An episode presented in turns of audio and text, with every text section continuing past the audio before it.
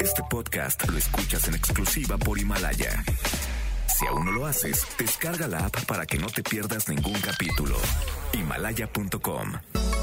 No importa cómo estés, siempre puedes estar mejor.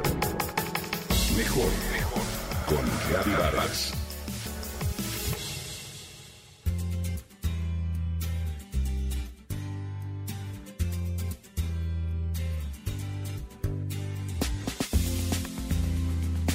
El pasado domingo salí a caminar a la Alameda, me cuenta Moni, una compañera. Me senté en una banca a descansar y observé a la gente que pasaba. Hombres y mujeres de todas las edades, familias completas, y ¿sabes qué noté? Noté que la gran mayoría padecía sobrepeso u obesidad. Nuestro país ocupa a nivel mundial el primer lugar en obesidad infantil y el segundo en obesidad entre la población adulta.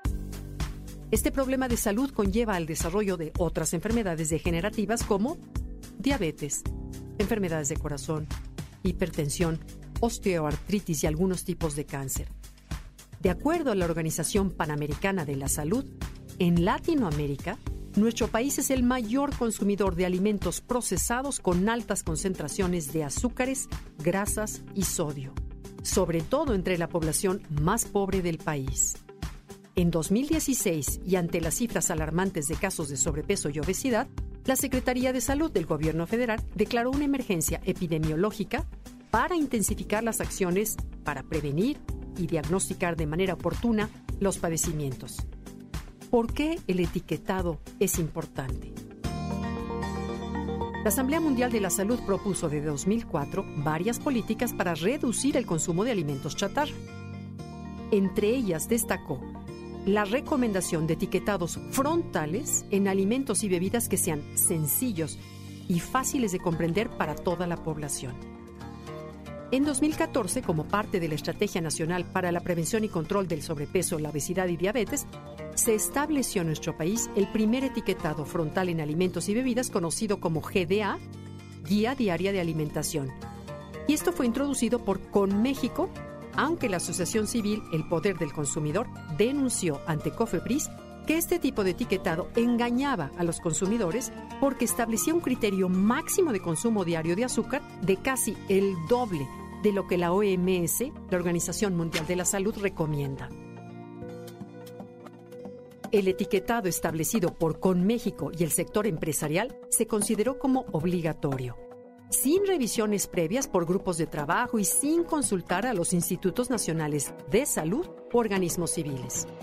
Bueno, pues el año pasado en México se aprobó un nuevo etiquetado frontal en alimentos procesados y bebidas no alcohólicas que excedan los límites máximos de contenido energético, azúcares añadidos, grasas saturadas y sodio a diferencia del etiquetado establecido en 2014, este nuevo etiquetado se apega a lo establecido en la Ley Federal sobre Metrología y Normalización. La reforma a la Ley General de Salud obliga un etiquetado de advertencia que permita a la población saber cuando un producto contenga exceso de ingredientes que sean un riesgo para su salud. No se trata de un etiquetado informativo, se trata de un etiquetado de advertencia. La información debe ser muy clara para que la población sea consciente de que el consumo constante de estos productos puede ocasionar a la larga severos problemas de salud y entonces podrían decidir si los compran o no, sin la necesidad de hacer un análisis detallado de cada porción por envase consumido.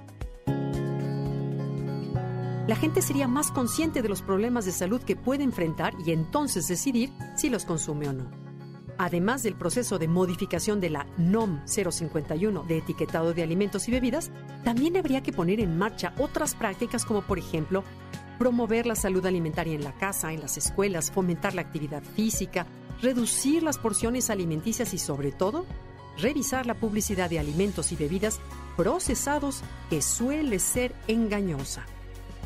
Los hábitos alimenticios de la mayoría de los mexicanos son perjudiciales para la salud pero con el esfuerzo de las instituciones de salud y nuestro granito de arena para modificarlos, podremos disminuir los problemas a los que hoy nos enfrentamos.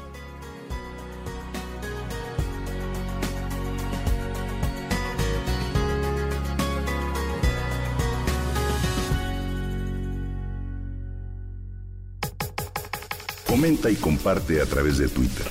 Gaby-Vargas. No importa cómo estés, siempre puedes estar mejor. Mejor, mejor. Con Vargas. Este podcast lo escuchas en exclusiva por Himalaya. Si aún no lo haces, descarga la app para que no te pierdas ningún capítulo. Himalaya.com